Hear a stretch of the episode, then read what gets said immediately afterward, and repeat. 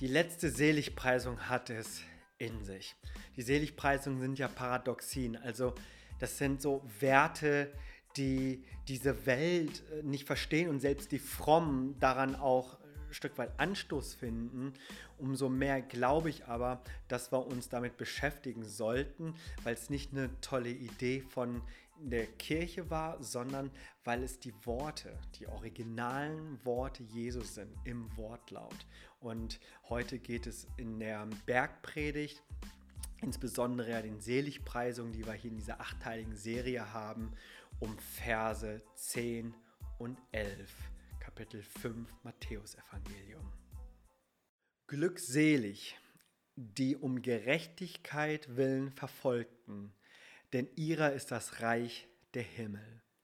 Glückselig seid ihr, wenn sie euch schmähen und verfolgen und alles Böse lügnerisch gegen euch reden werden, um meinetwillen. Nun, wir erinnern uns, ob wir nun den Lehrtext oder den Text oder die Worte Jesu nun, nun gut finden oder nicht, ob sie uns gefallen oder nicht, ist nicht so wichtig. Relevant ist, dass Jesus diese Worte gesprochen hat für seine Nachfolger. Und ohne da jetzt groß in den Kontext reinzugehen, und ich werde in den Kontext reingehen, können wir hier an dieser Stelle feststellen, dass es unmissverständlich hier klar gemacht wurde, dass wenn wir zu Jesus gehören, eben auch Verfolgung erleben. Und so sehr auch Verfolgung hier groß geschrieben wird und alles was auch dem nachfolgt, Verfolgung, Verschmähung, Leiden, äh, Hohn, Spott, Unterdrückung, Benachteiligung, Schikane, all das, so sehr das hier auch Realität ist, geht es nicht um Verfolgung, sondern am Ende des Tages geht es um Jesus. Aber Jesus sagt, wer zu ihm gehört, dem werden auch Verfolgung auch folgen. Und bevor ich auf diesen Kontext dann äh, eingehe, nochmal was zum Text. Also das wird klassisch auch als die achte Seligpreisung genommen. Und bei aller Ähnlichkeit, finde ich, gibt es hier doch schon nochmal Unterschiede zwischen dem Leiden um der Gerechtigkeit willen und Verfolgung um Jesu Namen willen. Das erstere, Leiden um Gerechtigkeit willen, bedeutet, dass wir die Gerechtigkeit Gottes, dass wir den Willen Gottes für diese Welt, dass wir dafür einstehen und sie hochhalten. Und man könnte auch sagen, es ist eine moralische Haltung, für die wir einstehen. Eine moralische Haltung könnte sowas zum Beispiel sein im Jahre 2022. Gott schuf Mann und Frau. Punkt. Werden ein Fleisch werden und werden sich vermehren. Punkt. Das ist so etwas, was noch groß gar nicht mit, mit Jesus und dem Evangelium was zu tun hat und bekehrt euch in diese Richtung, sondern es ist einfach eine, eine Haltung, die ja auch weit über Kirche und Gläubigen gehen, die auch moralische Haltung haben, die biblisch allerdings sind, das wissen die manchmal vielleicht gar nicht, aber die wir hochhalten und darunter auch leiden. So, das zweite aber, das zweite aber ist, dass wir Verfolgung erleben werden um Jesu Namen willen. Das ist eher das Klassische, was wir so kennen, was wir vielleicht dann auch von den verfolgten Christen im Verfolgungsindex kennen, die dann aufgrund ihres Glaubens an Jesus Christus dann verfolgt werden. Und beides aber spricht Jesus hier an als Verfolgung. Und da gilt es, das auch so erstmal anzunehmen, weil das nämlich hier in dieser bergprägenden Seligpreisung nicht irgendwo in der Ecke steht und kleingedruckt nur in der Fußnote, sondern das steht mittendrin und es steht durchweg durch das durch das ganze Neue Testament hindurch. Da kannst du jedes Buch nehmen. Ich habe eine ganze Liste von Bibelversen, wo es uns gegeben wird. In Johannes 15 beispielsweise ist uns sehr bekannt unter dem, dem, dem Weinberg und die Weinreben, dem Weinstock und die Weinreben und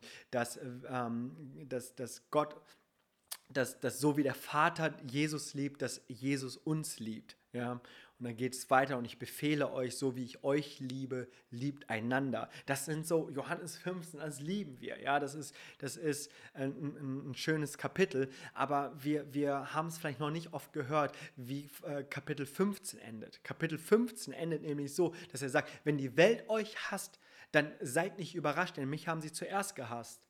Und, und Fazit ist, wo Jesus sagt, es gibt keine bessere, neumodische Formel, um mir nachzufolgen, weil der Knecht ist nicht höher als sein Herr. Wenn der Herr verfolgt wurde, bildet euch nichts ein, auch ihr werdet verfolgt und gehasst werden. Es sind mindestens zwei Gruppen, glaube ich, die jetzt äh, diese Worte hören. Einmal so, die total Respekt davor haben, vielleicht sogar Angst davor haben.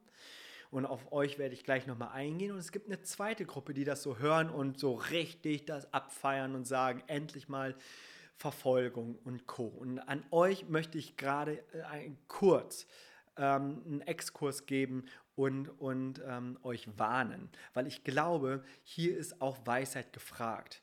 Nur weil es heißt, dass wir verfolgt werden, heißt es nicht, dass es ein Freifahrtschein ist, nun als Hassprediger unterwegs zu sein, beispielsweise, ja, um der Verfolgung willen. Ähm, hier sagt uns das Wort ganz, ganz klar in 1. Korinther Kapitel 13, Vers 3. Und wenn ich all meine Habe und Almosen den Arm gebe, und wenn ich mein Leben dahin gebe, also als Märtyrer sterben würde, um mich zu rühmen, hey, dann bringt und keine Liebe habe, dann bringt das alles überhaupt nichts. Dann hat das überhaupt keinen Wert. Also hier ist auf alle Fälle auch Weisheit gefragt. Zurück zu der Mehrheit, die da vielleicht mehr äh, Respekt und auch vielleicht Angst davor haben. Ich glaube, die Bergpredigt erinnert uns daran, dass wir eben nicht dazu berufen sind, dieser Welt immer ähnlicher zu werden. Es geht eben darum, auch gegen den Strom zu schwimmen. Und Jesus bestätigt auch diese Seligpreisung in Kapitel 5, Verse 10 und 11, auch ein paar Verse später, und zwar in Vers 39. Da geht es dann äh, darum, dass wenn äh, wir oder die, die Juden aufgefordert werden, eine Meile zu gehen, dann sollen die eine zweite Meile gehen. Oder wenn sie auf der rechten Backe geschlagen werden, dann sollen sie auch ihre andere Backe hinhalten.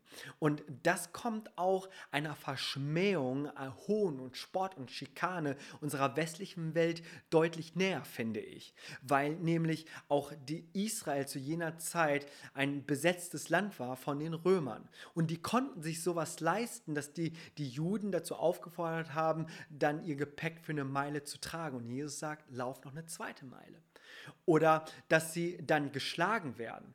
Auf der rechten Backe ist kein Hinweis darauf, dass der Schläger Linkshänder war, sondern es ist ein, ein Hinweis darauf, dass der Schläger mit der rechten Rückseite dann geschlagen hat. Und da ging es nicht darum, jemanden körperlich zu verletzen. Dafür muss man kein Asiate sein und damit assoziiert werden, mit Kampfkunst dann sich auszukennen, sondern da gab es ein jüdisches ähm, Gesetz drauf und auch eine Geldstrafe drauf, weil hier nämlich mit der rechten Rückseite meiner Hand dann nicht jemanden willentlich jemand körperlich ver verletzt äh, wurde, sondern nämlich, dass es um eine Ehrenverletzung ging. Die Ehre wurde verletzt. Und das ist so ein Hohn, ein Spott, eine Verschmähung, von, dem, von, von der Jesus hier an dieser Stelle spricht. Und ich glaube, dass wir in dieser Bergpredigt, ja, dass wir diese Bergpredigt annehmen müssen als Nachfolger Jesu. Ich glaube, das ist uns so vorgegeben. Aber wir dürfen nicht in dieser Illusion landen, dass wir diese Bergpredigt irgendwie upgraden, dass wir die irgendwie nochmal irgendwie zeitgemäßer, noch hipper machen, noch cooler machen. Es ist erstmal so uns gegeben, wie es uns gegeben ist. Und wir können sie auch nicht kürzen. Wir können nicht irgendwie bei, bei der siebten Seligpreisung dann abschließen, so glückselig die Friedensstifter und dann die Verfolgten rauslassen. Auch das geht nicht. Das Leiden eines Nachfolgers ist kein isoliertes, seltenes Thema. Es ist ein, ein, ein ein eindeutiges Thema, das ist eine, eine klare Theologie, gibt es kaum im Neuen Testament als das Leiden mit Christus. Und wir, wir, wir können dann auch weitergehen in, in der Bibel und ich behaupte, dass die Verfolgung, die Verschmähung, die uns hier in Kapitel 5, 6 und 7, also die, die, die Bergpredigt gegeben wird, mit Abstand die harmlose Verfolgung ist, die wir vorfinden. Später wird das deutlich schärfer, wie zum Beispiel in Matthäus Kapitel 24. Da kann ich mal ein paar Verse vorlesen. Dann werden sie euch der Bedrängnis überantworten und euch töten. Und ihr werdet gehasst werden um meines Namens willen von allen Völkern. Dann werden viele zu Fall kommen und werden sich untereinander verraten und sich untereinander hassen und sie werden sich viele falsche Propheten erheben und werden viele verführen. Und weil die Missachtung des Gesetzes, was ist das Gesetz? Das neue Gesetz ist die Bergpredigt, die Jesus uns hier gegeben hat. Ihr erinnert euch vielleicht noch an die erste Episode dieser Serie, wo Mose ja das Gesetz gegeben hat und jetzt ist es Jesus, der dieses Gesetz uns bringt, der ja auf den Berg gegangen ist und sich hingesetzt hat und mit Autorität nun lehrt. Und er ist nicht gekommen, um das Alte aufzulösen, sondern erfüllt das Alte. Und er sagt, weil die Missachtung des Gesetzes überhand nehmen wird, wird die Liebe in vielen erkalten. Wer aber beharrt bis ans Ende, der wird selig, glückselig, die Verfolgten und Verschmähten um der Gerechtigkeit willen und um seinet Namen willen. Es hat so eine Gewichtung, dass äh, wir, glaube ich, wieder ganz neu dem auch ähm, ein Augenmerk schenken können. Und ich nenne es, es ist eine gottzentrierte Theologie. Also wenn wir das Leid, die Verfolgung, Schmerz, wenn wir all das versuchen rauszunehmen, dann ist das eine hochgradig humanistische, zentrierte Theologie. Die erste große Bergpredigt, die erste große Lehreinheit, die Bergpredigt, die endet offiziell ja in Kapitel 7. 7 Vers 25 habe ich mir rausgenommen. Da heißt es, als nun der Platzregen fiel und die Wasserströme kamen und die Winde stürmten. Das ist das ist die sehr bekannte Geschichte, die wir oft aus der Kindergeschichte, Kinderstunde auch hören, dass es zwei Häuser gibt. Mit einmal hast du dein Haus auf Sand gebaut oder auf Felsen gebaut, dass wenn der Sturm nämlich kommt, dann willst du wissen, dass du auf dem Felsen stehst. Und hier heißt es, als der Platzregen fiel. Also nicht falls der Platzregen fiel. So, so falls es dich trifft, ja, der du hier dich vielleicht sehr sicher fühlst und wo wir nur mit Problemen zu kämpfen haben während einer Pandemie, wo es kein Klopapier mehr zu kaufen gibt oder die Butter inzwischen 2,29 Euro kostet, sondern dieser, dieser, dieser Sturm wird kommen biblischen Ausmaßes. Darüber ist uns die Schrift sehr, sehr eindeutig. Also das ist, als nämlich der Platzregen fiel. Also Jesus schützt sozusagen nicht vor dem Sturm, sondern in dem Sturm. Darin schützt er uns. Und Stürme sind hässlich und wir sollten sicherstellen, dass wir vorbereitet sind auf den Sturm. Und ich äh, weiß, äh, dass Christus uns da nicht alleine lässt.